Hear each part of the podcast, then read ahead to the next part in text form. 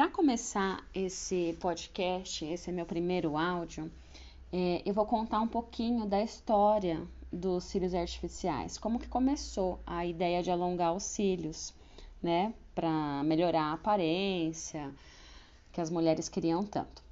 Essa ideia de alongar os cílios começou em 1882 e foi noticiado na empresa, na imprensa, que os moradores de Paris começaram a costurar os cabelinhos, cabelo mesmo, pedacinhos de cabelo da cabeça, na pálpebra, para criar cílios postiço. Você tem noção? Pensa, devia ser muito doloroso isso, devia doer demais. Mas enfim, aí lá para 1899, né, mais de 10 anos, quase 20 anos depois, na imprensa escocesa também foi relatado. E em 1902, um estilista, Carl Nessler, que patenteou um método no Reino Unido para te tecer cílios e sobrancelhas artificiais é, num, num, tecido, num tecido, né? E em 1903 estava vendendo cílios artificiais num salão de Londres.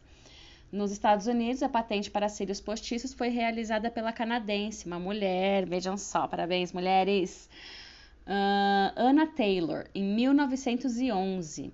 Aí tudo começou em 1916, durante a produção do DW filme uh, The Grift é o nome da pessoa, tá, gente? O filme chama Intolerância.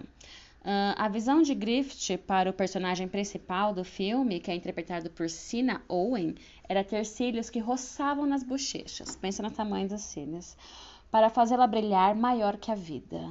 Hum, que drama.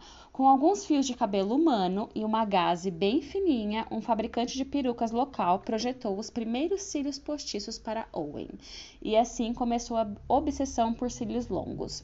Nas décadas de 40 e 50, cílios artificiais entraram em cena.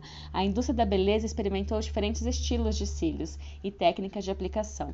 Os cílios postiços tornaram-se especialmente populares nos anos 60, quando as mulheres desejavam exagerar nos cílios, com a modelo Twig. Se vocês pesquisarem aí é TWGGY, e ela era linda demais, ou é, né? Não sei.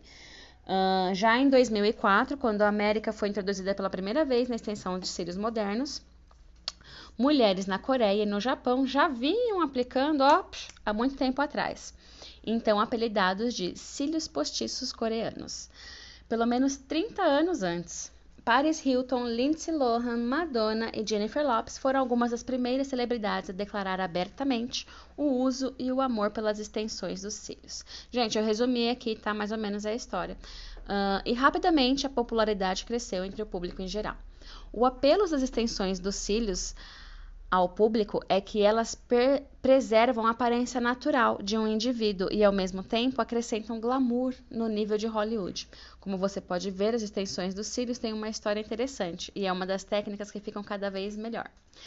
Dos métodos anteriores que, que usam design muito primitivo aos cílios mais eficazes, mais ainda um tanto falsos da década de 60, auxílios leves e elegantes do século 21 é uma parte muito importante da história da moda e continua a evoluir, crescer em popularidade.